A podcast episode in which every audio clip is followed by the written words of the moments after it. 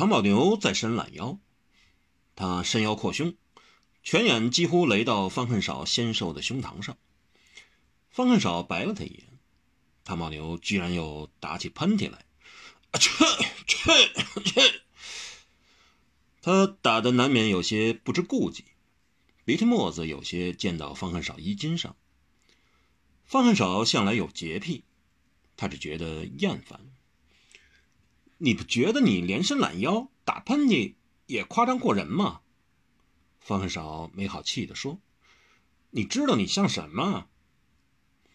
我早上鼻子敏感，尤其是对骤寒骤暖、大雾天气。”唐宝牛前半句说的得意洋洋，后半段却转入好奇：“我像什么？大人物、大象、老虎、豹子，还是萧秋水、燕狂徒、柳随风？”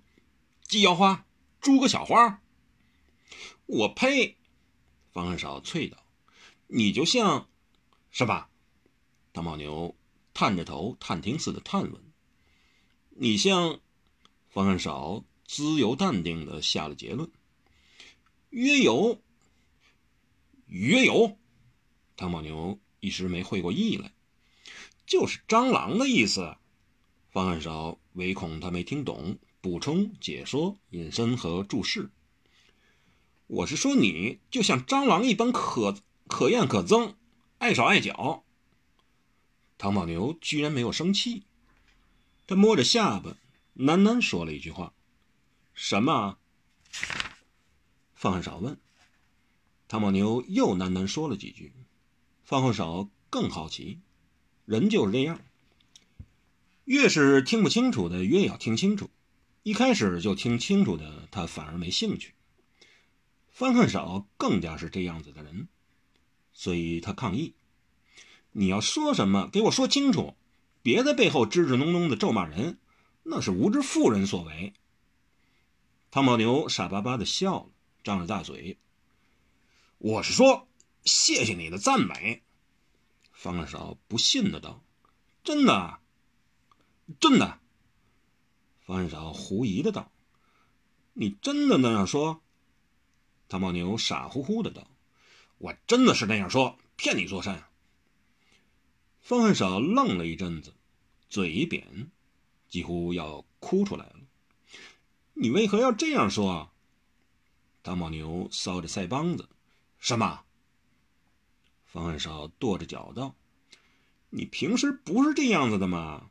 你平常非要跟我抬杠不可。”一定要跟我非骂生骂死不可的呀？你为什么不骂？难道眼看我们快要死了，你却来迁就我？我可不要你的迁就。唐宝牛长叹道：“我了解，你心情不好，眼下你就要死了，而又一夜没睡，自然脾气暴躁，心情不好了。做兄弟的，平时打骂无妨，这时不妨让你一让。我才不要你忍让。”方恨少不开心地说：“为什么今天我们就要问斩了？你昨夜还可以抱头大睡，还扯了一夜的呼啦憨。为什么今天我们就要死？你昨夜还一夜不睡？”大牦牛也不明所以，莫名其妙。既然快要死了，还不好好睡一晚，实在太划不来了。我才不舍得睡。方恨少道：“快要死了，还只知睡。”我利用这一夜想了好多事情呢，想很多事情，到头来还不是一样是死。唐宝牛傻愣愣地说：“我不想，也一样死，但死的精神爽利，神完气足些。你真无情，冷血。”王恨少讥笑地说：“真是个头大没脑、脑大生草的。你这是赞美吧？”唐宝牛今天不知怎的，就不肯跟方恨少斗嘴。冷血无情，可都是名动天下的四大名捕呢。方恨少恨得牙嘶嘶的，恨不得唐宝牛就像平时一样，好好跟他骂个七八场。你说，我们这种死法，到底是古人称作轻若鸿毛呢，还是重于泰山呢？我们打过狗宰相。朱皇帝，唐宝牛偏着头想了一想，但也无端端的就断送了大好头颅。看来是比泰山轻一些，但比红毛嘛也重不少。我觉得就跟咱们的体重对称，不重也不轻，只是有点糊里糊涂。翻翻手瞄瞄他的身形，不服的道：“这样说来，岂不是在分量上你比我重很多？”大牦牛居然直认不讳，这个嘛，自然难免了。他们两人昨天给任劳任怨封禁了药穴，欲死不能。任怨正欲施十六盖的毒刑，但为舒无忌阻止。舒无忌赶走鹤立双田竹叶三任怨。和虎形雪地梅花五任劳，但也绝对无法救走方恨少、唐宝牛二人。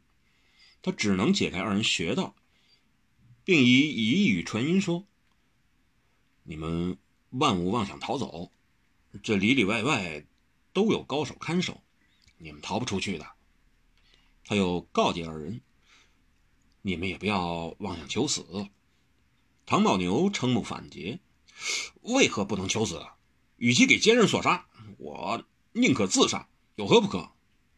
舒无戏道：“因为你们的兄弟手足们明天必然会想尽办法来劫法场救人。”方恨少道：“我们就是不要连累他们，所以先此了断，省得他们牺牲。”舒无忌接然道：“错了。”唐宝牛傻乎乎的反问：“怎么错了？”难道要他们为我们送命才是对？再说，奸相必有准备，他们也未必救得了我们，枉自送命而已。舒细啐道：“他奶奶的！你们光为自己着想，脑袋瓜子只长一边。你们要是死了，你们以为他们会张扬？他们会照样把你们尸首押送刑场。那时候，你们的兄弟朋友不知就里，照样前赴后继。”不是死的更冤？唐宝牛和方恨少这下醒觉，惊出了一身冷汗。舒细嘿声笑道：“人生在世，可不是要死就死的，要死的其所，死当然。你们这样一死，只是逃避，不负责任，害人不浅呐。”唐宝牛额上的汗涔涔而下，方恨少略加思虑，即说：“要是我们死了。”只要把消息传出去，就可消弭掉一场连累兄弟手足们的祸事了。书细反问：“怎么传出去？”方恨少不答，只看着他。书细一笑，坦然道：“俺，俺一进来这儿之后，已给监视住了。你明早为人头落地之前，我是不能私自离去的，否则只怕俺比你们更早一步身首异处了。”说实话，俺也想替你们传信儿，无奈俺就算说一这一番话，也给他们窃听了。唐宝牛忧心的道：“那么要紧吗？他们不拿这个来整治你吗？不整治才怪呢！”舒西哈哈大笑。不过老子在官场混惯了，倒又不怕这个。俺只劝你们别死，不是正合上头的心意吗？要加罪我何愁不有？这还不算啥。然后他向二人语重心长地说：“俺解了你们的穴道，只想你们好好的睡一觉，好好过今儿个晚上。人未到死路，还是不要死的好。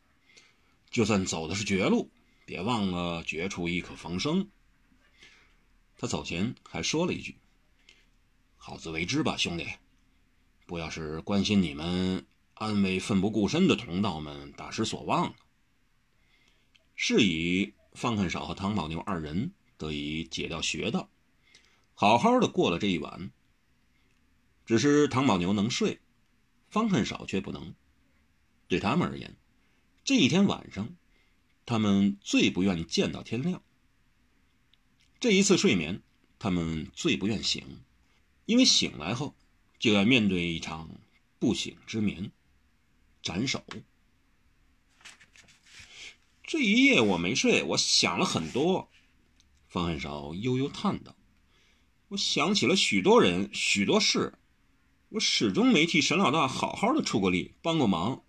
连王小石，我也没为他做过什么事儿，我很遗憾。然后他的语音越说越是低沉。我也想起了明珠，他。唐宝牛眨了眨大眼睛，忽似吃了。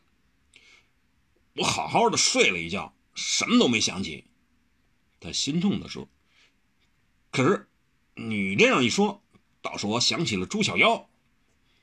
小妖他。”说到这里，偌大的猛汉唐宝牛先生居然哽咽了。我还没追到这女子呢。然后他竟忍不住嚎啕大哭，抢天呼地，捶心掏肺，哭湿了他金钱那条艳丽的小绢。小妖，小妖，我们永别了。这哭声反而镇住了方恨少的忧思和幽情。他瞠目了一会儿。才悻悻的啐道：“这头牛，连哭也滥情过人。”这时候，石声响起，门开了，时辰到了。门开了之后，人未进来，清晨的雾气已先行蹑足龙涌过来了。